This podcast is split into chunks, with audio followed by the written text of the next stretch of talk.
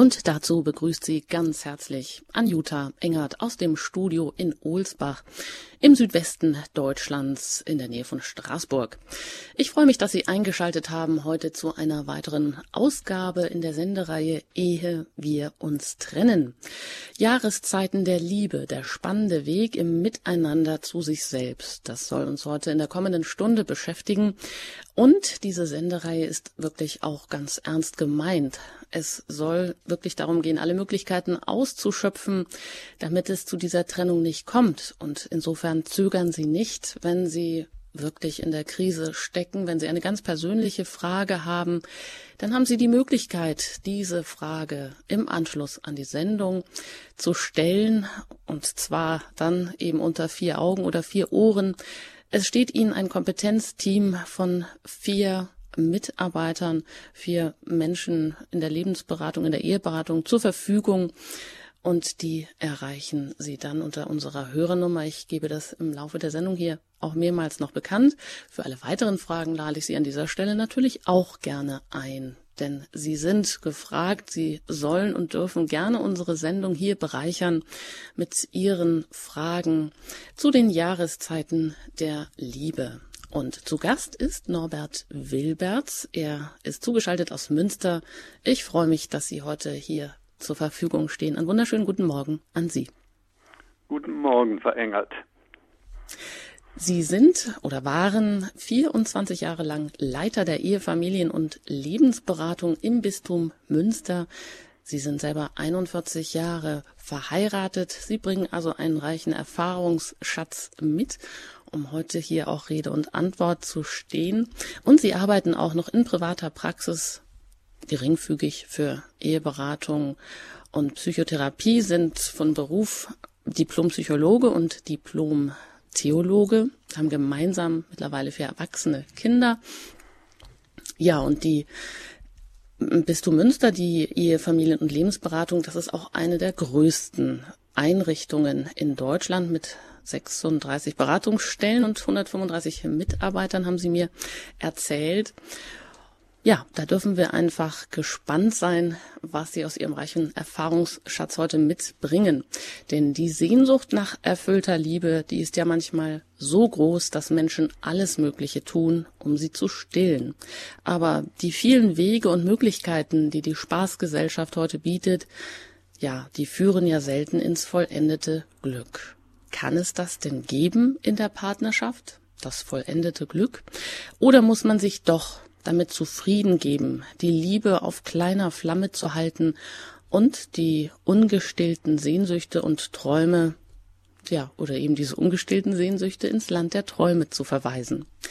Wenn aber nun Gott als Schöpfer von Mann und Frau in der treuen Liebe versprochen hat, zwischen Mann und Frau auch erfahrbar zu werden, abbildhaft auch in der körperlichen, in der ganzheitlichen Liebe, dann muss es doch auch einen Weg dorthin geben. Und diesen Weg wollen wir heute unter die Lupe nehmen, ihn Ihnen aufzeigen und Sie auch einladen, sich hier zu Wort zu melden bei uns unter der Hörernummer der 089 517 008 008. Ja, aber erstmal zu Ihnen, Herr Wilberts. Wir wollen heute über die Jahreszeiten der Liebe sprechen. Vielleicht vorab aber erst einmal die Frage, warum oder woran scheitern heute denn so viele Ehen? Gibt es da in Ihrer Erfahrung und auch ja aus der Literatur oder aus den aus Studien gibt es da so etwas wie ein durchgehendes Motiv? Denn immerhin ist die hohe Scheidungsrate sie liegt ja immer noch bei jeder, in jeder dritte Ehe wird geschieden, ist es doch erstaunlich, ähm, dass andererseits gibt es eben die noch nie dagewesene Freiheit und auch die Selbstbestimmung der Partnerschaft. Also woran scheitern heute so viele Ehen? Ja, das ist ein ganzes Bündel von Gründen. Es fängt natürlich zuerst mal mit sowas zusammen, was man nennen könnte, einen gesellschaftlichen Gegenwind gegen ähm, Ehe und Familie.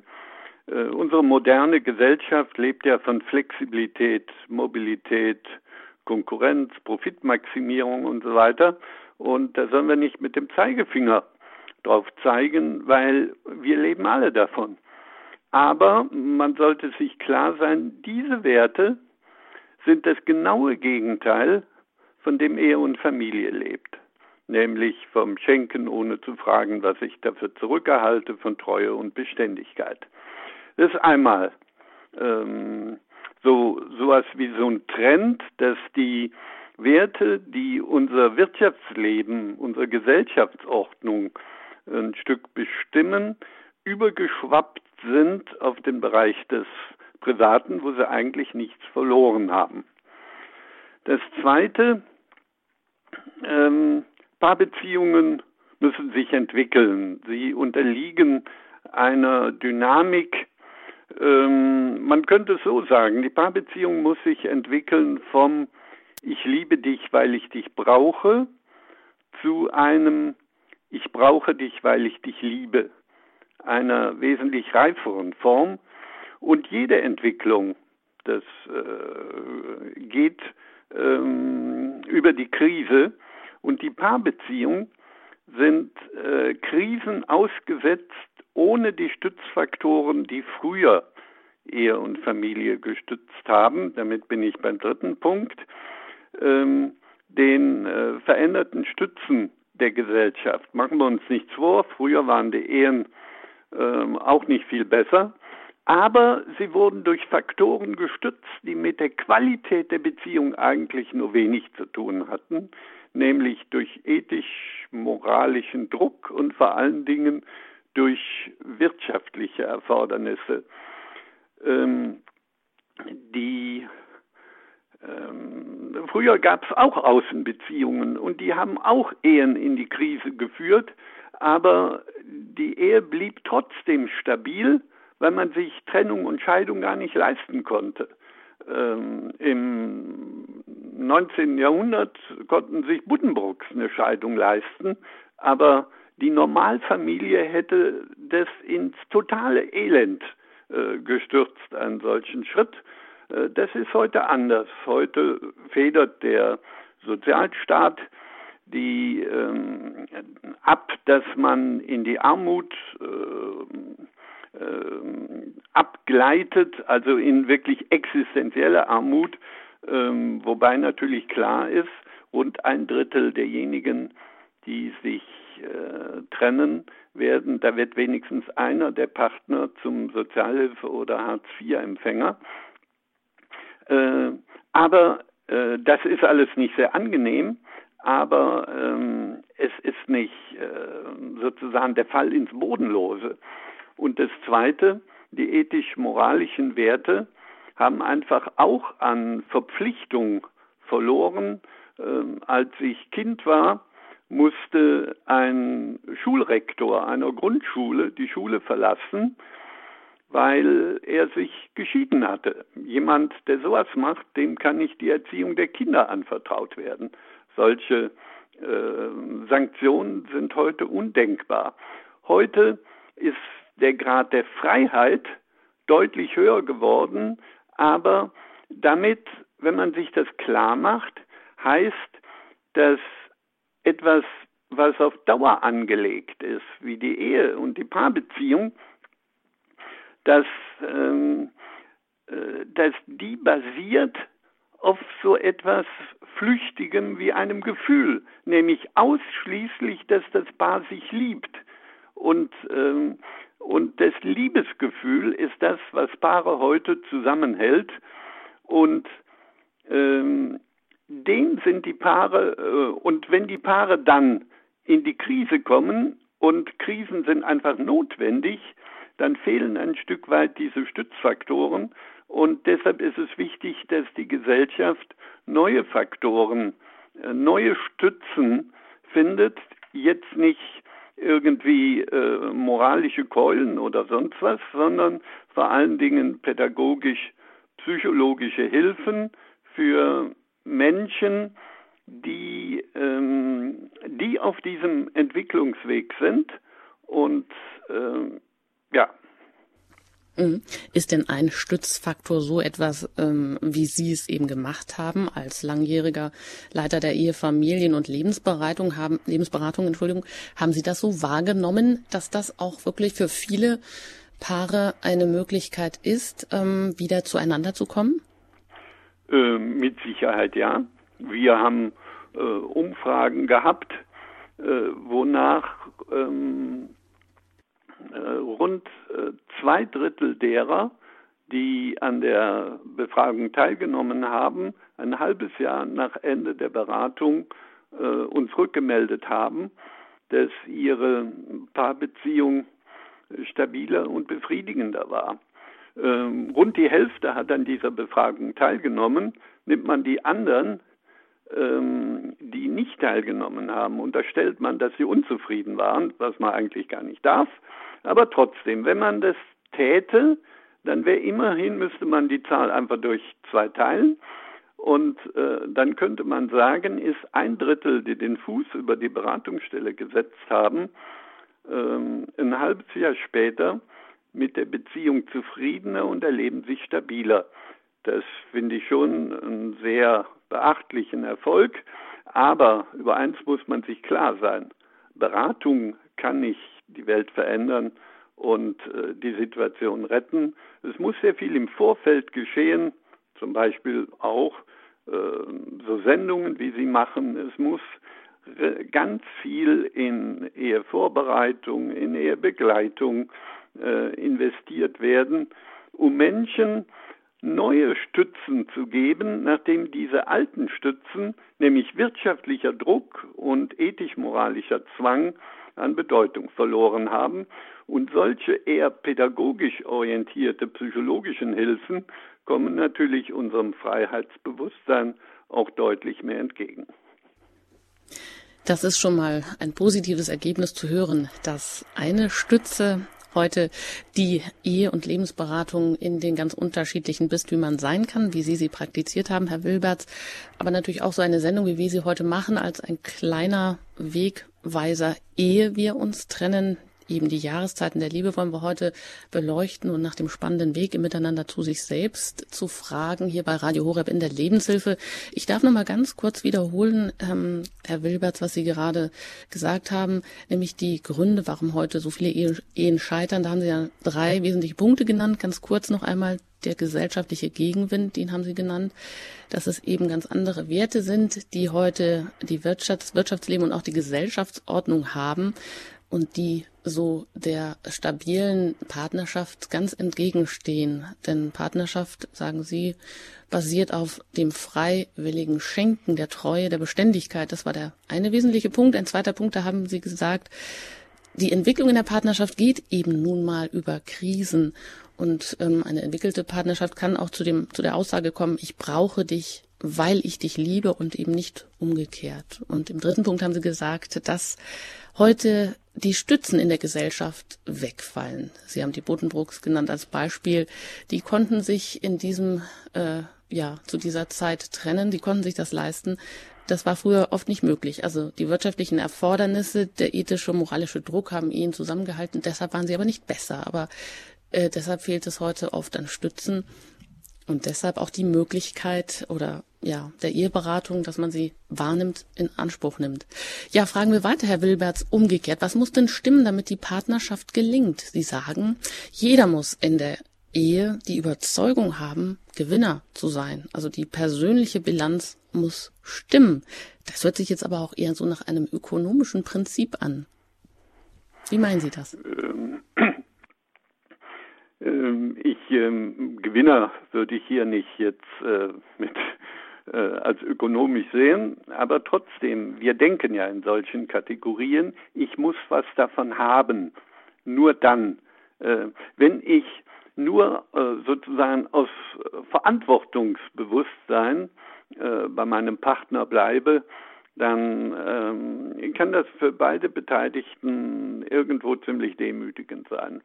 Ähm, nein, äh, ich meine damit, ich muss selber überzeugt sein, ja, das ist genau das Richtige, ich muss was davon haben. Ähm, und äh, ich äh, bringe das oft so ähm, rüber, dass ich sage, es gibt nichts, was uns im Leben so zur Veränderung herausfordert, äh, wie die Paarbeziehung.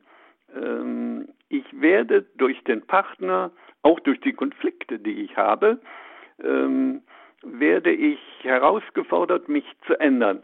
statt äh, mich darüber zu ärgern und kaputt zu ärgern über die befremdlichen Eigenschaften des Partners, kann ich zum Beispiel überlegen, ob er nicht etwas lebt, was äh, mir eher fehlt, was äh, äh, für mich zu entwickeln ganz gut wäre. Zum Beispiel, statt mich ähm, äh, oder wenn, wenn am Samstagmorgen äh, der eine die äh, schon in der Frühe aufsteht und die Brötchen holt und der andere bis in die Puppen schläft, kann derjenige, der dann äh, ja äh, zur Halbzeit des Vormittags aufsteht und dann in das vorwurfsvolle Gesicht des anderen schaut, kann der sich selber fragen, anstatt sich darüber zu ärgern, ähm, wie steht es denn mit meiner Form von Verantwortung?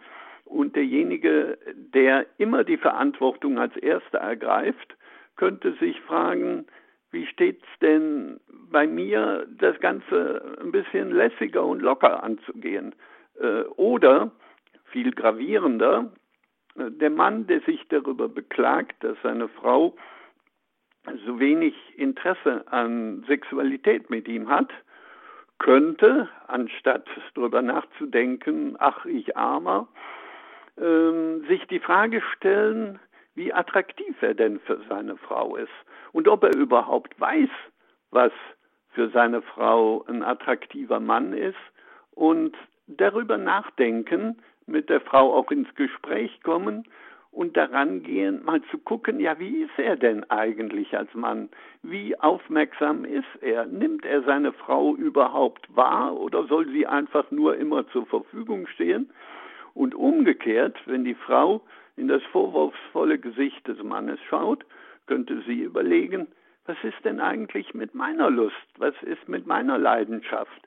Und äh, daran gehen, sich ein Stück zu überlegen, ja, was in ihrem Leben, was sie eigentlich verändern müsste. Und diese Form des sich selber Fragens ähm, wenn ich gegen eine Wand laufe, äh, nicht die Wand verurteilen, sondern was mache ich eigentlich? Wie lebe ich eigentlich? Was ist eigentlich für mich wichtig?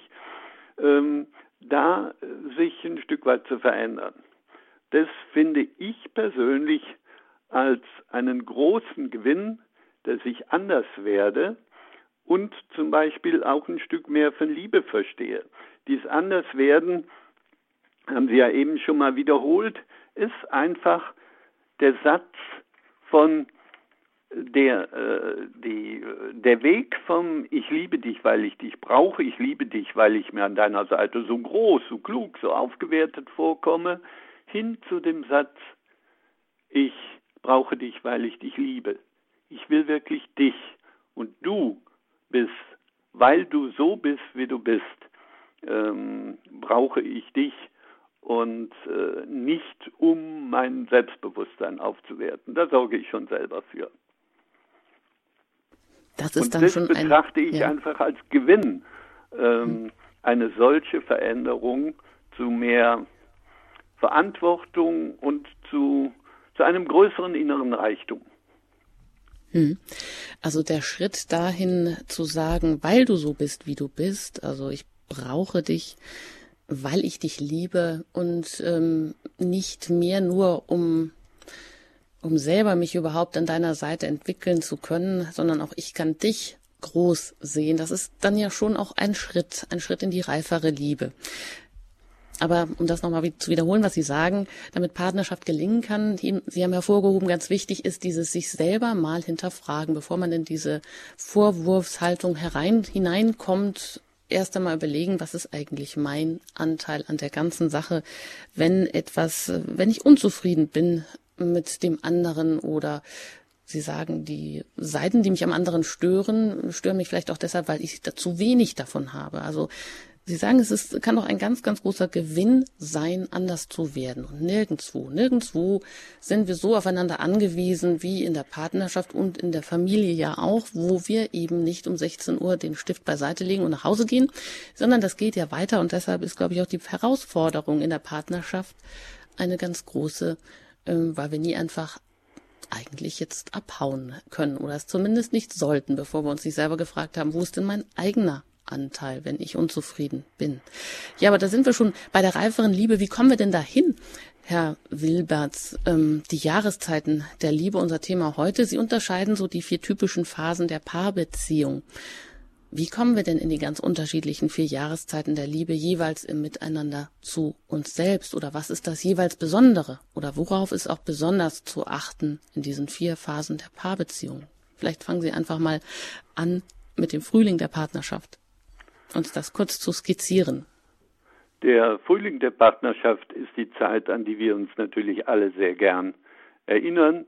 Es galt, einen eigenen Stil als Paar zu entwickeln, rein äußerlich in der Gestaltung der Wohnung und darüber hinaus in vielfältiger anderer Hinsicht einen Stil miteinander zu kommunizieren und persönliche Probleme und Konflikte zu lösen den Umgang mit Freunden und den Herkunftsfamilien zu regeln, Urlaub und Freizeit, Feiertage und Feste zu gestalten, einen Stil zu entwickeln im Umgang mit Pflichten und Einschränkungen, zum Beispiel mit Arbeitszeiten, häuslicher Ordnung und Verteilung der Hausarbeit, mit Verdienen, Ausgeben oder Sparen des Geldes.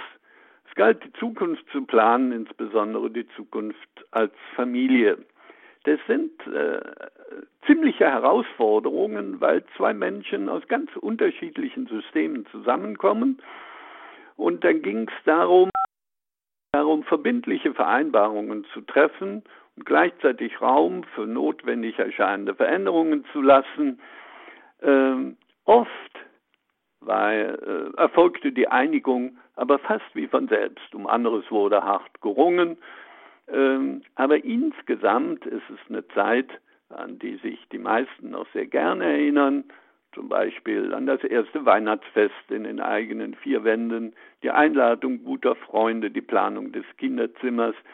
Ähm, es wird damit verbunden vor allem das Erleben von Aufbruch, Leichtigkeit und Ungebundenheit.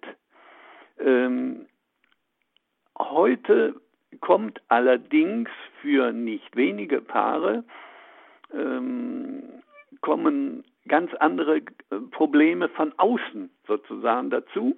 Das sind etwa die hohen Mobilitätsanforderungen in, äh, im Arbeitsleben. Ähm, das alles wird erschwert, dieses Zusammenfinden als Paar äh, in massivem Umfang wenn äh, der Partner die Hälfte der Zeit irgendwo äh, im Ausland oder äh, auf Montage oder sonst wo verbringt, dann ist auch diese Phase bereits von vornherein enorm äh, belastet im Vergleich zu dem, äh, was wir vielleicht oder vor allem unsere Eltern erlebt hatten. Ähm, äh, die, wo in der Regel die Rollenverteilung etwas klarer war und äh, der zweite Partner einfach mitzog, ähm, wenn irgendein Auslandsaufenthalt anstand oder so. Das ist heute zum Teil wirklich ähm, viel schwieriger und da ist bereits in der ersten Phase ein deutliches Ringen mit verbunden. Das ist also noch relativ einfach, naja, das ist übertrieben einfach zu sagen, aber genau, machen wir weiter mit der Phase der Familie, die dann daran anschließt. Ja, ähm, äh, auch aus dieser Zeit haben viele noch äh, viele schöne und unvergessliche Erinnerungen ähm, an das Leben einer tiefen Verbundenheit, zum Beispiel im gemeinsamen Blick auf die Kinder und deren Entwicklung doch mit der Geburt des ersten Kindes wird ein ganz neues Kapitel in der Partnerschaft aufgeschlagen. Das Paar ist mit einer ganz neuen Verantwortung konfrontiert. Das Verhältnis von Pflicht und Lust verschiebt sich stark in Richtung Pflicht auf Kosten der Lust. Es ist eine Vielzahl von Belastungen zu verkraften, die persönlichen Einschränkungen die zeitliche Angebundenheit, körperliche und nervliche Anstrengung, finanzielle Sorgen, die hohe Verantwortung als Eltern, der man sich oft nur unzureichend gewachsen fühlt, Hinzu kommt, dass weitreichende Entscheidungen über die Verteilung von Berufs- und Familienarbeit anstehen, mit allen Konsequenzen für die persönliche Lebensplanung. Vor allen Dingen ist das Verhältnis von Geben und Nehmen den beiden Partnern, ähm, das früher, das am Anfang ziemlich ausgeglichen war, ähm, jetzt aber, ähm, äh, sagen wir, diskussionswürdig geworden. Ähm, das Beziehungskonto erscheint jetzt unübersichtlich. Man streitet sich darüber, wer zu wenig eingezahlt hat und man ist sich uneins über die Währung, zum Beispiel über den Kurswert der inner- und außerhäuslichen Arbeit. Die Frau, die ganz häufig immer noch die Hauptlast des familiären Alltags trägt, weil sie hm, beruflich ein Stück zurückgefahren ist, wenn die Kinder kommen, fühlt ihre Tätigkeit nicht genügend gewürdigt und vor allem zu wenig unterstützt. Er fühlt sich in der Sorge um die materielle Absicherung der Familie, die ganz häufig auch in modernen Familien überwiegend bei ihm bleibt, äh, nicht anerkannt. Wenn er nicht selten nach Überstunden oder Nebenbeschäftigungen nach Hause kommt und sich nichts anderes wünscht, als sich zu entspannen und in Ruhe gelassen zu werden, trifft er auf eine Frau, die vom Erziehungsstress genervt sich ihrerseits nach Entlastung sehnt. Eine achtlos liegen gelassene Zeitung, die Schuhe, die einfach im Flur da rumstehen, oder der eingeschaltete Fernseher bei unabgedecktem Abendbrottisch können in solchen Szenen wie Situationen wie Zündstoff wirken und es so richtig krachen lassen. Also es ist eine Veränderung der Paardynamik. Er erlebt sich immer häufiger ähm, von seiner Frau gereizt und kritisiert und fühlt sich von ihr wie seinerzeit von seiner Mutter gemaßregelt und entzieht sich dieser mütterlichen Kontrolle indem er sich trotzig und wortlos nach innen verschließt, an den Computer geht oder Zeitung liest oder sonst was. Ihr kommt er manchmal vor, als wolle er nur wie ein weiteres Kind am Familienleben teilnehmen, das heißt versorgt werden und ansonsten seinen eigenen Interessen nachgehen. Den Wunsch, sich an ihn anzulehnen und sich bei ihm fallen zu lassen, hat sie längst aufgegeben. Es ist nicht verwunderlich, dass sich unter diesen Bedingungen die Erotik aus der Paarbeziehung verabschiedet. Jeder fühlt sich enttäuscht und schuld daran trägt der andere. Ist das auch so ein ganz kritischer Moment? Oder anders gefragt, eben wenn es letztendlich, wie es heute ja oft ist, dass man auch Berufstätigkeit, Erziehungstätigkeit aufteilt, ähm, das aber doch oft so ist, dass er eher mehr verdient als sie und sie dann selbstverständlich alle häuslichen Pflichten oder vielleicht doch eher alleine erledigt. Wenn er dann mit einer Haltung ankommt und sagt, ja, wenn du mal so viel verdienst wie ich, dann ähm, räume ich vielleicht auch noch, decke ich den Tisch ab, aber ansonsten nicht. Wenn sich da solche Haltungen einbahnen, wie kann man denn damit umgehen? Wie kann man da wieder herauskommen, wenn einer das vielleicht auch gar nicht sehen mag, dass dieser Weg dann offensichtlich in die Sackgasse führt, ja. wenn es nur noch um das Aufrechnen geht? Ja, wobei ähm, das Ganze ist heute nicht mehr so eindeutig an das Geschlecht gebunden. Also diese Hauptverantwortung für die Familie, dieses Zurückgehen, ähm, kann auch der Mann heute übernehmen. Und äh, aber die Dynamik, dass einer, dass sich dieser Konflikt entwickelt zwischen beiden, egal ob der jetzt von Seiten des Mannes oder von Seiten der Frau ausgeht, äh, das ist sicherlich heute auch geblieben. Ja, wie können die damit umgehen? Ähm, es muss ein Weg gegangen werden von dem, äh, oder sagen wir mal andersrum. War der andere ursprünglich verantwortlich für mein Glück, ist er jetzt verantwortlich für mein Unglück. Und unwillkürlich malt man sich aus, wie das Leben ohne diesen Partner verlaufen würde. Ähm, es besteht die Möglichkeit, durch gegenseitige Schuldvorwürfe und Verharren in passiver Resignation immer tiefer in diese Sackgasse zu geraten. Aber es besteht eben auch die Möglichkeit, wie ich vorhin schon sagte, die Situation zum Anlass zu nehmen, auf den eigenen Anteil an der Entstehung des Konfliktes äh, zu schauen und, ähm, äh, und sagen, was trage ich dazu bei, dass die Situation so ist, wie sie ist, anstatt mich immer nur als Opfer des anderen zu sehen. Ähm, was tue ich selber dafür, äh, dass ich unglücklich bin? Und ähm, äh, das Zweite, was auch sehr, sehr wichtig ist, für viele ist diese Phase schlichtweg eine Überlastungssituation. Es wäre doch wichtig oder es ist vor allem für Paare in dieser Familienphase ganz, ganz wichtig, nach Entlastungsmöglichkeiten zu suchen und sich auch als Paar Freiräume äh, zu schaffen, um sich wieder als Paar zu begegnen. In festen Abständen einen Abend einzuplanen, an dem jemand anders die Kinder versorgt oder sich von Freunden ein gemeinsames Wochenende schenken zu lassen, sind konkrete Möglichkeiten, die ursprünglich gegenseitige Attraktivität wieder neu zu beleben. Ähm, die, äh, es gibt ja Paare, die haben, bevor die Kinder da waren, haben die jedes zweite Wochenende was unternommen, sind weggefahren, Freunde besucht oder sonst was. Und die, wenn die Kinder da sind, vielleicht sieben, acht oder zehn Jahre nicht einmal mehr ähm, ein Wochenende als Paar zusammen hatten. Und äh, das finde ich ist ähm, für die Paarbeziehung eine Riesenbelastung. Im Grunde kann man ja sagen, die Paarbeziehung ist wie so eine Topfblume. Wenn ich eine Topfblume geschenkt kriege und die auf den Tisch stelle, äh, sieht die spätestens nach ein paar Wochen, wenn es nicht gerade ein Kaktus ist, äh, ziemlich kümmerlich und jämmerlich aus. Topfblumen brauchen Pflege, damit sie weiter äh, blühen und äh, und äh, ja und so ähnlich ist es mit der Paarbeziehung auch.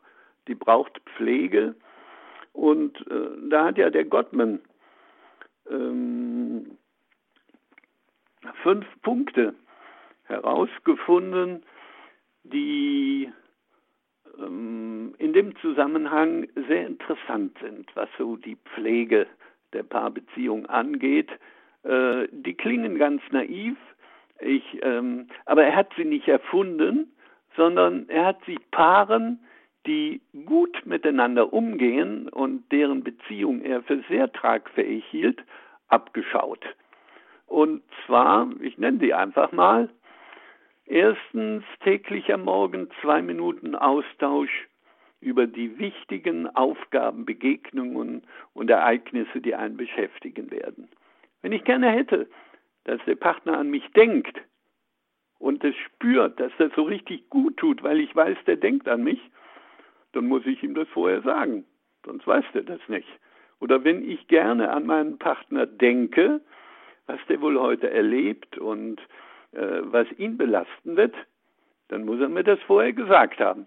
Das muss kein großer Vortrag sein, aber so beim Frühstück mal kurz dran erinnern und einfach äh, dem anderen äh, die wichtigsten Dinge sagen, die einen ähm, bewegen werden. Dann das Zweite, täglich fünf Minuten sich darauf konzentrieren, was ich am Partner attraktiv finde oder wofür ich ihm danken möchte und ihm dies mitteilen. Also, wenn ich äh, mein Auto geparkt habe und auf dem Weg vom Parkplatz bis in die Wohnung einfach mal mich darauf einzustellen, wen treffe ich jetzt? Was hat meine Frau, was hat mein Mann heute schon alles für mich irgendwo getan? Und äh, wofür könnte ich ihm einfach mal danken, auch für das, was er für selbstverständlich hält oder sie für selbstverständlich hält. Ähm, so eine Form von dem anderen mit Aufmerksamkeit begegnen. Wie anders öffne ich die Tür? Äh, wie anders trete ich dem Partner entgegen, wenn ich mir vorher fünf Minuten einfach Gedanken um ihn gemacht habe, was er heute schon alles für mich gemacht hat. Das dritte wäre täglich fünf Minuten Körperkontakt. Damit sind, äh, ist nicht Sex gemeint, damit ist ähm, ja, das sind äh, ein Stück weit so die Streicheleinheiten, ähm, aber es geht im Prinzip auch nicht darum, ähm, was man sich, äh, was man da austauscht, äh, sondern es geht darum, dass mit diesem den anderen in den Arm nehmen und das kann auch eingefordert werden. Zum Beispiel, wir hatten heute noch nicht unsere fünf Minuten. Da geht es darum, in einer Welt, die von so viel fremd, in der wir so fremdbestimmt sind, äh, ein Stück wach zu halten. Im Leben geht es um anderes als nur Funktionieren und auch nur äh, Erziehungsarbeit. Es geht auch ein Stück um uns, uns zwei, und das wird durch solche fünf Minuten wird es ähm, äh, einfach wach gehalten, im Gedächtnis gehalten. Dann die vierte Regel, täglich am Abend 20 Minuten Austausch über wichtige Tagesereignisse. Zum Beispiel während eines gemeinsamen Spaziergangs um den Häuserblock und dann einmal wöchentlich ein ein- oder anderthalbstündiges intensives, gegebenenfalls klärendes Gespräch, wo der Fernseher ausgeschaltet ist, das Telefon nicht bedient wird, wo man sich eine Stunde Zeit nur für sich nimmt als Paar. Das ist oft gar nicht so einfach einzurichten, wenn man müde ist oder sonst was. Aber es gehört dazu. Wenn die Topfblume nicht verkümmern soll, muss man sie pflegen. Das ist schon ein anspruchsvolles Programm, was Sie uns hier vorliegen. Das gehen wir gleich an die Hörer weiter und fragen mal, wie haben Sie ähm, was für Erfahrungen haben Sie oder machen Sie in der Partnerschaft? Ähm, setzen Sie einiges davon um? Weil Sie sagen ja, dieses Fünf-Punkte-Programm, das hat sich keiner ausgedacht, sondern das hat Gottman abgeschaut an Paaren, die ihm sehr stabil erschienen, wo es ihm darum geht, wenn ich es kurz wiederhole, also täglich zwei Minuten Austausch über wichtige Aufgaben, ganz früh am Morgen, täglich fünf Minuten sich darauf konzentrieren, was finde ich attraktiv am Partner, wofür möchte ich ihm danken, täglich fünf Minuten so Körperkontakt und am Abend nochmal 20 Minuten Austausch über die wirklich wichtigen Dinge, aber auch einmal in der Woche ein wirklich intensives, klärendes Gespräch, ja, Sie sagen, äh, in dieser Familienphase, da ist, da verschiebt sich das Verhältnis von Pflicht und Lust ganz eindeutig auf Seite der Pflicht. Und wenn beide irgendwann völlig erschöpft auf dem Sofa sitzen und das Gefühl haben, wir funktionieren ja nur noch und uns gibt es eigentlich in diesem ganzen Theater kaum mehr, weil Beruf steht davor, Kindererziehung, alles ist wichtig, aber wo bleiben wir eigentlich selber? Bleiben wir auf der Strecke? Sie können uns jetzt direkt anrufen und auch ins Gespräch kommen, Ihre Fragen stellen an Norbert Wilberts. Er war 24 Jahre im Bistum Münster Leiter der Ehefamilien- und Lebensberatung, ist selber 41 Jahre verheiratet, hat vier erwachsene Kinder, ist Diplompsychologe und auch noch als solcher tätig in der Praxis für Eheberatung und Diplom-Theologe und steht uns hier heute zur Verfügung. Jetzt erreichen Sie uns unter der Hörernummer der 089 517 008 008. Im Anschluss an die Sendung erreichen Sie uns unter der gleichen Nummer. Da erreichen Sie das Kompetenzteam. Vier Mitarbeiter stehen Ihnen in der Eheberatung zur Verfügung für ganz persönliche Anfragen. Aber jetzt hier vorab, vielleicht haben Sie die ein oder andere Anfrage, die alle Paare interessieren könnten. Dann rufen Sie uns jetzt an hierbei Leben in der Lebenshilfe bei Radio Horeb. Und Sie können uns auch deutschlandweit über DAB Plus erreichen, von Flensburg bis Passau. Und nach der Musik geht es hier weiter mit unserer Sendereihe Ehe wir uns trennen. Die Jahreszeiten der Liebe, der spannende Weg im Miteinander zu sich selbst.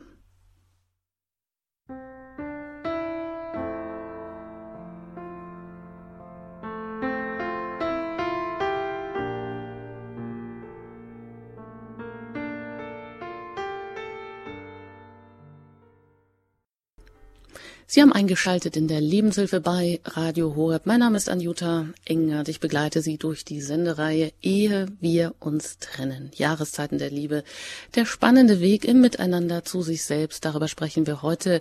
Und ich bin im Gespräch mit dem Diplompsychologen und Diplomtheologen Norbert Wilberts. Aber 24 Jahre Leiter der Ehefamilien- und Lebensberatung im Bistum München, äh, Entschuldigung, Münster. Und ist selber 41, 41 Jahre verheiratet, hat vier Erwachsene Kinder. Und ähm, ja, äh, haben Sie vielleicht noch ein bisschen mit Geduld. Wir kommen natürlich auch noch auf die zwei anderen Phasen der Paarbeziehung, die wir jetzt noch nicht angeschaut haben, nämlich die Partnerschaft in der Lebensmitte und die Phase des älteren Paares. Es hat sich jetzt aber eine erste Hörerin gemeldet und die möchte ich gerne auf Sendung nehmen. Frau Wiesener aus München, ich grüße Sie. Ja, grüß Gott. Ich habe mich ähm, da eben ja. sehr verstanden gefühlt von dem Herrn äh, Milders. Ähm, jetzt habe ich aber eine Frage. Bei uns ist es genauso, wie, ähm, wie er das beschrieben hat. Äh, mein Mann äh, ist der Hauptverdiener. Ich gehe bis 15 Uhr arbeiten und muss mich um unsere Zwillinge kümmern. Ähm, macht das ganze Entertainment und unsere Paarbeziehung natürlich total auf der Strecke. Und ähm, ich bin dann also immer daran, irgendwie was zu organisieren, einmal die Woche zum Tanzen gehen ähm, oder dass man mal was macht. Und ähm, ja, das ist äh, langfristig durchzuhalten, ist das immer ein bisschen schwierig, vor allem für meinen Mann, ähm, der dann immer alles als äh, ähm, erste Priorität setzt, äh, als unsere äh, Paarbeziehung. Und das macht mich dann immer ärgerlich, weil ich dann denke, immer nur ich organisiere und mache und tue und er hält es nicht durch. Und das ist dann irgendwie eine Sackgasse, weil ich dann irgendwann auch keine Lust und vor allem keine Kraft mehr habe. Was mache ich da? ja, danke für diese Frage, Frau Wiesener. Herr Norberts. Herr Wilberts, Entschuldigung. Ja, eine, äh, eine gute Frage. Ich kann Ihnen sagen, was ich mit dem Paar machen würde. Ähm, es ist ja so, dass da ein massives Ungleichgewicht ist. Ähm, äh, die Wippe, mal bestimmt der eine, mal der andere, ähm, funktioniert nicht mehr so richtig. Ähm, die Fronten haben sich ein Stück verhärtet. De facto ist es so, dass derjenige, der die Hauptlast der Kindererziehung trägt, ganz, ganz viel ähm, einfach in der Kinderwelt lebt und ähm, der andere, der in der Außenwelt lebt, hat häufig so viele erwachsene Kontakte, dass der gar nicht unbedingt mehr das Bedürfnis hat, rauszugehen, irgendwas äh, zu unternehmen. Ähm, der ist am liebsten zu Hause und äh, hat seine Ruhe und derjenige, der viel, viel mehr zu Hause ist, ähm, äh, der braucht einfach ein Stück Abwechslung, die er durch den Alltag in der Familie so nicht hat. Der Alltag ist total stressig in der Familie. Ich selber habe auch zu den, ähm, habe auch eben äh, außerhäuslich äh, gearbeitet. Ich hätte niemals mit meiner Frau tauschen wollen. Das fand ich persönlich immer viel zu stressig. Äh, wenn ich mal ähm, auf die Kinder aufpassen musste. Ich habe das immer bewundert, wie sie das gemacht hat. Ähm, also, wenn dieses Paar zu mir käme, wäre mm, eine Möglichkeit, dass ich die bitte, ähm, mal ihre Plätze zu tauschen. Dass äh, die Frau sich auf den Platz des Mannes setzt und der Mann sich auf die, den Platz der Frau und äh, ich interview die dann wie so gute Freunde. Und äh, dass der Mann angeleitet wird, sich mal wirklich in die Situation der Frau hineinzuversetzen und auch ihre Bedürfnisse äh, danach zu spüren und umgekehrt die Frau in die Rolle des Mannes. Und ähm, beide merken dann oft, ähm, wie wenig sie wirklich über das Belastende wissen, beziehungsweise sie wissen es im Kopf, aber es erreicht sie zu wenig emotional. Und, ähm, und wenn die dann wieder Platz genommen haben, ähm, und äh, dann könnte auf ihren ursprünglichen Plätzen, wo sie hingehören, ähm, dann könnte ein Gespräch darüber sein, ob sich was verändert hat und ähm, äh, und so eine Übung, die muss man nicht nur in der Beratung machen, die kann man auch einfach zu Hause mal machen. Sich einfach sagen, so, für die nächste Stunde äh, versetzt du dich mal oder für die nächste halbe Stunde, ähm, ich versetze mich in deine Lage und schilder mal mein, äh, schilder sozusagen mein Leben, mein in Anführungszeichen, aus deiner Perspektive und umgekehrt, um, um mal so ein Stück ähm, Sensibilität für die Dringlichkeit der Bedürfnisse des anderen äh, zu haben. Das Zweite, ähm, so eine partnerschaftliche Verabredung ähm, nach dem Motto der Wippe. Die Wippe ist überhaupt ein sehr gutes Bild für eine funktionierende Beziehung. Mal bestimmt der eine und der andere schließt sich an und umgekehrt. Mal verwöhnt der eine und der andere lässt sich verwöhnen und umgekehrt. Mal bestimmt der eine den Grad der Nähe ähm, und der andere ähm, folgt ihm und umgekehrt. Ähm, äh, wenn man sowas miteinander aushandelt und ähm, oder etwa die Frage, was bräuchtest du von mir, dass ähm, du mir das gibst, dass du anfängst darüber nachzudenken, mir das zu geben, wonach ich mich sehne. Ähm, solche Fragestellungen ähm, können sich auch Paare selbst stellen, äh, ohne dass sie in die Beratung kommen, aber das sind natürlich ganz typische Fragen, äh, die wir in der Beratung stellen. Also wie schafft mhm. man es, Kompromisse zu machen, äh, Konflikte auszuhandeln, äh, letzteres ähm, und immer wieder das Bild von der Wippe, mal geht es um dich und ich schließe mich an und umgekehrt. Und das muss aber gleich äh, berechtigt sein. Nicht immer geht, dass beide alles zu gleicher Zeit machen.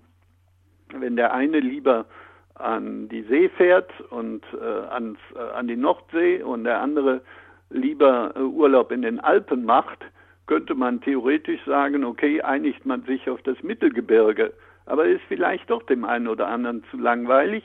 Aber ein Jahr geht's nach dir und ein Jahr geht's nach mir. So könnte ähnlich ähm, äh, könnten Lösungen gefunden werden. Es setzt natürlich voraus, dass wenn der andere dran ist, ich das nicht wie ein geprügelter Hund erfülle, sondern mir einfach klar mache, der andere ist genauso wichtig wie ich und was ich ihm alles zu verdanken habe. Ähm, äh, meine Bedürfnisse sind nicht wichtiger als seine. Und lasst uns mal gucken, was wir dann zusammen machen können. Ja, danke, Herr Wilberts. Vielleicht die Frage an Frau Wiesener, ob Sie das sich vorstellen können, dass das auch eine Möglichkeit für Sie wäre oder vielleicht auch für Ihren Mann, sich da mal gemeinsam auch ähm, vor einem neutralen Dritten vielleicht ähm, zu stellen. Wenn ich, weil ich also denke, es ist schon ganz hm. oft gemacht. Mhm. ähm, und dann war es auch eine Weile wieder gut, aber dann ähm, äh, vier Wochen später ähm, ist man dann wieder so in dem Rhythmus drin ähm, und dann kommen wieder ein, zwei Konflikte, die man eigentlich schon mal dachte, überwunden zu haben und dann ist man wieder in dem gleichen System drin und dann denkt man so, das war jetzt für die Katz, warum habe ich das jetzt eigentlich gemacht? Und dann fehlt dem einen die Einsicht und dem anderen dann auch. Und dann ist man im Prinzip wieder da, wo man vorher war. Und zwischendrin sind dann irgendwo dann doch wieder die Kinder, wo man dann halt abbricht, weil man müde ist, weil man dem anderen böse ist, dass man wieder dort ist, wo man war, ähm, dass da ein, keine äh, Entwicklung stattgefunden hat. Äh, das würde ich nicht so äh, negativ sehen. Ähm, äh, wenn es in der Zwischenzeit wirklich schon mal anders war, dann ist das was total Wichtiges. Und äh, dass dann wieder die Alltagssorgen kommen und das aufzufressen drohen, äh, ist eigentlich auch was ganz Normales. Ähm, dann ist es trotzdem wichtig, jetzt nicht mit großem Aufwand, aber vielleicht durch ein Signal, durch ein Zeichen, das verabredet wird, ähm, ähm, sich daran zu erinnern, ach, äh, wir hatten eigentlich ja die Wippe versprochen und ähm, ähm, sich so ein Bild zu nehmen, daran zu erinnern und ähm, äh, das ist das eine oder das andere auch hier wieder anzusprechen. Hör mal, nach ein paar Wochen ist das wieder weg. Was ist dir daran so wichtig? Ähm, ähm, oder was müsste sein, was bräuchtest du von mir, dass das nach ein paar Wochen nicht so ohne weiteres wieder weg ist, dass wir uns gegenseitig daran erinnern. Letztendlich ist es immer wieder die Frage, wie wichtig sind wir uns, wie wichtig bist du mir und wie wichtig bin ich dir. Sich äh, immer irgendwie äh, geht es eigentlich ein Stück weit um diese Frage. Ähm, nur es ist ja schon mal richtig gut, wenn es eine Zeit lang geklappt hat. Also Frau Wiesener, vielen Dank für Ihren Anruf und ja, da kann man wohl nur sagen, einfach dranbleiben. Das geht uns wahrscheinlich irgendwie allen so. Vielen Dank, Ihnen alles Gute. Auf Wiederhören. Wir bleiben in München und Frau Fall hat sich dort gemeldet. Ich bin mit Ihnen verbunden. Ich grüße Sie. Hallo, guten Morgen. Guten Morgen. Ähm, ja, mir ist jetzt, ähm, ich habe jetzt natürlich lange zugehört ähm, der anderen Dame und ähm, ihren ihren Tipps und mir ist dabei gekommen, eigentlich müsste man schon im Vorfeld ein, ein irgendwas vereinbaren, wie wenn man das Rauchen aufhört und dann ist es am Anfang ganz leicht und dann kommen die ersten Herausforderungen und und das, äh, die ersten ähm, Stressmomente wieder und dann kippt man wieder zurück ins alte Verhalten, dass man eigentlich am Anfang schon ähm, das vorhersehen müsste und da schon irgendwas vereinbaren, was einen dann zurückholt. Das ist mir jetzt bloß gerade so als ja als Gedanke gekommen, als ich bei vorher zugehört habe, aber ähm, mir geht es jetzt um mehrere Dinge. Erstens, was bei uns in meiner Partnerschaft, die schon 16 Jahre besteht, ganz oft der Fall ist, es geht ums Kind und um eine sehr unterschiedliche Auffassung von Erziehung. Ähm, ich als Mama habe ähm, bestimmte Vorstellungen, wie ich gerne unseren Sohn ähm, fit machen möchte fürs Leben. Und mein Mann sieht es häufig ganz anders. Das ist eigentlich unser Hauptproblem, woran sich viele Streitereien oder viele Auseinandersetzungen entzünden. Und da hätte ich gerne mal ein paar Tipps dazu oder ein paar Gedanken von dem Referenten. Ja, gebe ich gerne. Ähm, A, es ist auch eine eine sehr, ein sehr typisches Problem. Und ähm, äh, eines, der, das man sich das Kind gemeinsam gewünscht hat, aber es sind unterschiedliche Vorstellungen. Und ganz häufig mischen sich da auch ähm, dann äh, Unzufriedenheit mit dem Partner rein. Äh, das Kind soll nicht so werden wie der andere, sondern soll mehr meinen Vorstellungen folgen. Und da ist es total wichtig, sich klar zu machen, dieses Kind gibt's nur. Mein Sohn, meine Tochter, egal wie alt er ist, den gibt's nur durch meinen Partner. Ähm, äh, wenn ich jemand anders geheiratet hätte, hätte ich auch vielleicht Kinder, aber garantiert nicht diese. Ich hätte andere. Dieses Kind gibt's nur durch meinen Partner. Und wenn ich mich daran erinnere, dass ich den mal gern gehabt habe, dass ich den ähm, richtig toll fand, dass ich von ihm geschwärmt habe, dass ich seine Nähe gesucht habe, dann kann seine Art, auch wenn es Dinge gibt, über die ich mich kaputt ärgere inzwischen, kann seine Art doch nicht ganz so schlecht sein. Und wenn sich beide genau dieser Frage stellen, äh, wenn sie im Kind sozusagen den Partner ehren. Ähm, und den Partner schätzen, weil dieses Kind gibt es eben nur durch den, dann kann es sein, dass man leichter da Kompromisse findet. Und äh, notfalls ist natürlich auch hier dass man, ähm, wenn man immer wieder in Streit gerät, dass man mal guckt, wo das herkommt und vielleicht tatsächlich zum Beispiel eine Erziehungsberatungsstelle mal in Anspruch nimmt. Aber ganz häufig reicht es schon, wenn ich mir klar mache, dieses Kind ist nicht nur meins. Es ist auch das Kind meines Partners, meiner Partnerin und ich habe es nur gerade durch diesen Partner, ähm, für den ich mal geschwärmt habe. Vielen Dank, ähm, Herr Wilberts, und auch an Sie, Frau Fall. Wenn Sie weitergehende Fragen haben, dann darf ich Sie gern darauf verweisen, dass ja wirklich nach der Sendung noch ein vierköpfiges Kompetenzteam für Sie zur Verfügung steht. Vielen Dank. Und weiter geht's nach Wuster, Wustermark. Dort äh, ist Frau Wojtinek in der Leitung. Ich würde Sie bitten, Ihre Frage vielleicht ganz kurz zu halten, dass wir noch die anderen beiden Phasen der Liebe ja, kurz beleuchten können. Fragen habe ich eigentlich keine. Ich bin gerade beim Bügeln und und äh, da fiel ein Wort neutralen Dritten. Und da muss ich sagen, äh, wir haben in unserer Ehe von Anfang an als den neutralen Dritten selbstverständlich Gott eingelassen. Und wir haben immer gesagt, wir haben einen Vermittler, einen Schlichter, ja sogar bis hin zum Schiedsrichter. Und trotz allen Schwierigkeiten, äh, die es dann auch in unserer Ehe gab, war er immer der Vermittler. Und ich muss sagen, durchhalten lohnt sich. Und man muss auch äh, ein Hobby das Anker hat, äh, wenn, man, wenn die Liebe groß genug ist, dann kann man auch sich für das Hobby des anderen interessieren. Ich finde es so, so äh, äh auseinandertreibend, wenn jeder seinem eigenen Hobby frönt. Wenn man, wenn man sich dafür interessiert und äh, sonntags in die Kirche zusammengeht, müsste doch spätestens beim Friedensgruß alles wieder gut sein. Und dann müsste man auch mal einen Streit aushalten können. So kann ich selbst für unsere Ehe jetzt mal ganz kurz nur sagen, wir sind jetzt 48 Jahre verheiratet. Und ich muss sagen, unsere Ehe ist jetzt, wo die Kinder raus und groß sind, sie wieder ganz alleine sind, wenigstens genauso intensiv und genauso äh, äh toll und, und ja, wie am Anfang. Wir fangen eigentlich jetzt quasi in Anführungsstriche als alte Leute richtig wieder von vorne an. Und wirklich durchhalten lohnt sich, auch über allen Ärger hinaus. Auseinandertreiben und jeder seins, das bringt nichts. Das war mal so kurz mein Beitrag. Vielen Dank, Frau Wojtinek, dass Sie uns das hier übermitteln. Und wir geben es gleich weiter an Herrn Wilberts. Ähm, ich darf mich von Ihnen an dieser Stelle schon einmal verabschieden und frage Herrn Wilberts, Gott als der neutrale Dritte?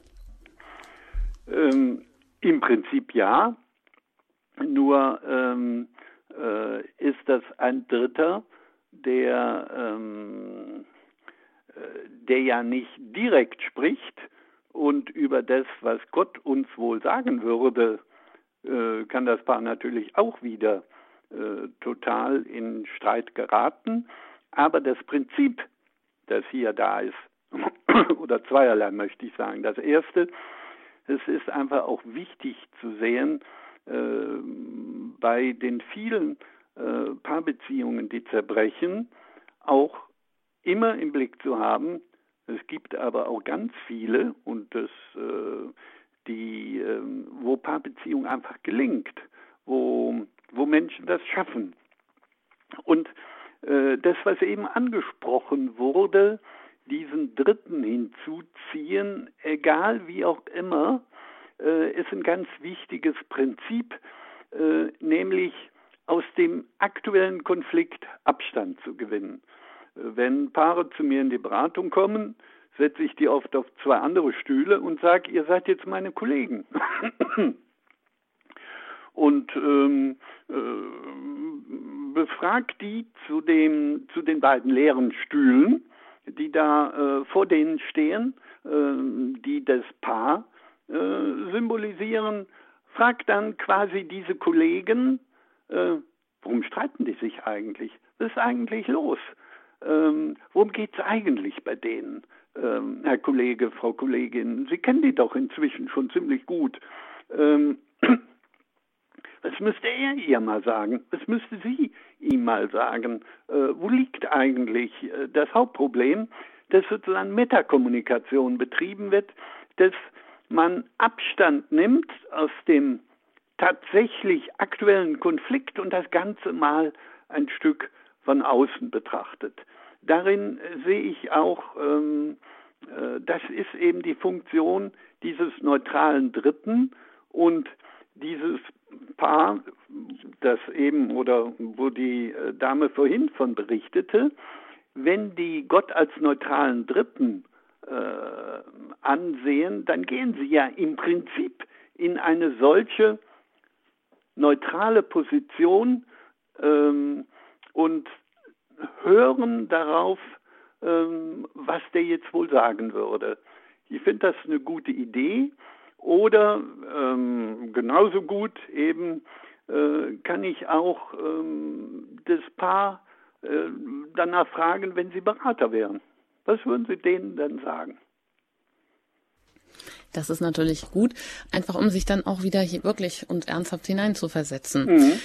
Angesichts der knappen Zeit, Herr Wilberts, vielleicht abschließend ganz kurz die Frage, wie gelingt es äh, der Partnerschaft in der Lebensmitte und auch die Phase des älteren Paares, vielleicht einfach noch kurz zwei Sätze dazu, ähm, die Liebesflamme, wenn sie vielleicht auch mal erloschen scheint, am Leben zu erhalten, auch Zärtlichkeiten, Austausch von Sexualität, auch die Träume, die vielleicht in Vergessenheit geraten sind, auch diesen ungelebten Teil des Lebens, den man vielleicht, ja, wo man vielleicht schon verbittert ist, dass, ob das denn jetzt alles gewesen ist. Was ist wichtig in dieser Lebensmitte und auch für das ältere Paar, äh, ja, damit die Liebe lebt?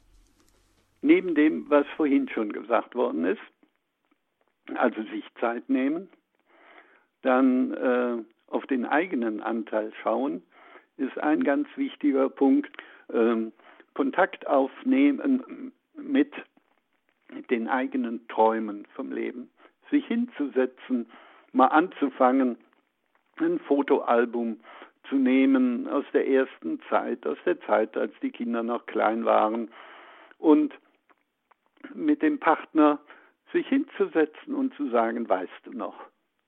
Und äh, sich an wirklich schöne Dinge erinnern. In der Regel sind die Fotos ja, die man sich anguckt, in schönen Situationen entstanden. Und darüber ins Gespräch kommen von den Träumen, die man hatte und äh, von, von der Sehnsucht, die einfach ein Stück sprechen zu lassen und dann zu überlegen, was müsste anders sein, um daran wieder anzuknüpfen. Das finde ich was ganz, ganz Wichtiges, äh, was beide zusammen machen können. Und das, was jeder Einzelne für sich machen muss, machen sollte, ist darüber nachzudenken, was er dem Partner alles wirklich zu verdanken hat. Ähm, und äh, um äh, und das letzte ein Stück zu gucken, und sich darauf zu konzentrieren, ähm, was, äh, äh, wie es um die Achtung des Partners besteht, sich auch da auseinandersetzen, damit an welcher Stelle die Achtung einen schweren Knick gekriegt hat und gucken, wo gab es Dinge im Leben der Paarbeziehung, die unerledigt sind und da wirklich nach einer Lösung schauen. Oft äh, sind es ja so schicksalhafte Dinge gewesen, ähm, dass der eine sich beim Tod des Vaters oder der Mutter oder als ein Kind schwer krank wurde oder bei einer Geburt oder als ein guter Freund verstorben ist oder sonst was sich vom anderen alleingelassen fühlte und dass das nochmal zum Thema gemacht wird, was, wo gibt es Unerledigtes aus der Paargeschichte und das zum Beispiel dann der andere Partner fragt, hör mal, was müsste ich tun, was mich genauso viel kostet, wie damals von dir allein gelassen zu werden, um ähm, dass er damit signalisiert, ich bin dir da was schuldig geblieben. Wie können wir das irgendwie ausgleichen? Ich würde das gerne ausgleichen, dass das sozusagen vergessen ist und dass beide wieder gleichwertig voreinander stehen.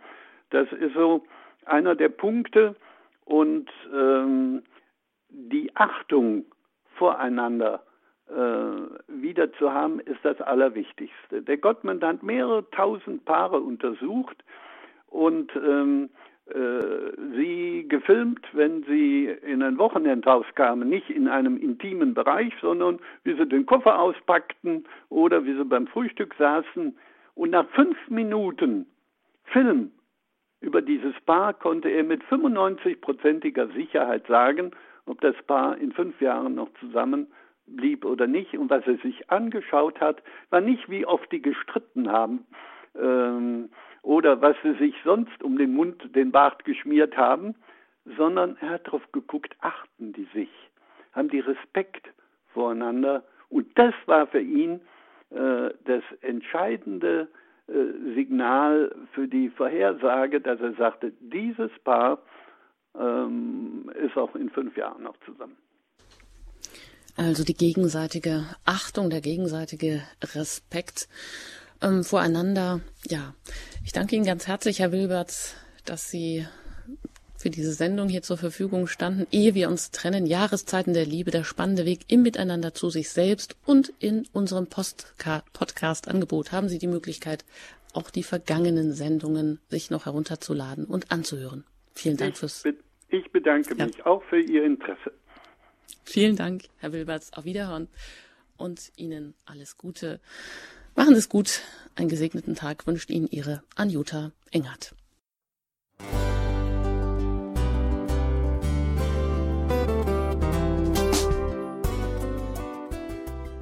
Liebe Zuhörerinnen und Zuhörer, vielen Dank, dass Sie unser CD- und Podcast-Angebot in Anspruch nehmen.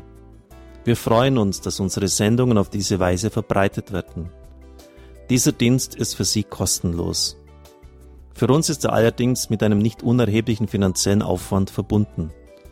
Deshalb sind wir für jede Spende dankbar. Alle Bankverbindungen unserer Spendenkontos können Sie über unsere Homepage horeb.org unter dem Menüpunkt Spenden einsehen. Dort besteht auch die Möglichkeit, online zu spenden. Natürlich nach den neuesten Sicherheitsstandards. Sie können diese Informationen auch bei unserem Hörerservice unter der Telefonnummer 08328 921 110 erfragen. Ich wiederhole die Rufnummer 08328 921 110. Vergelt's Gott für Ihre Unterstützung. Ihr Pfarrer Kocher.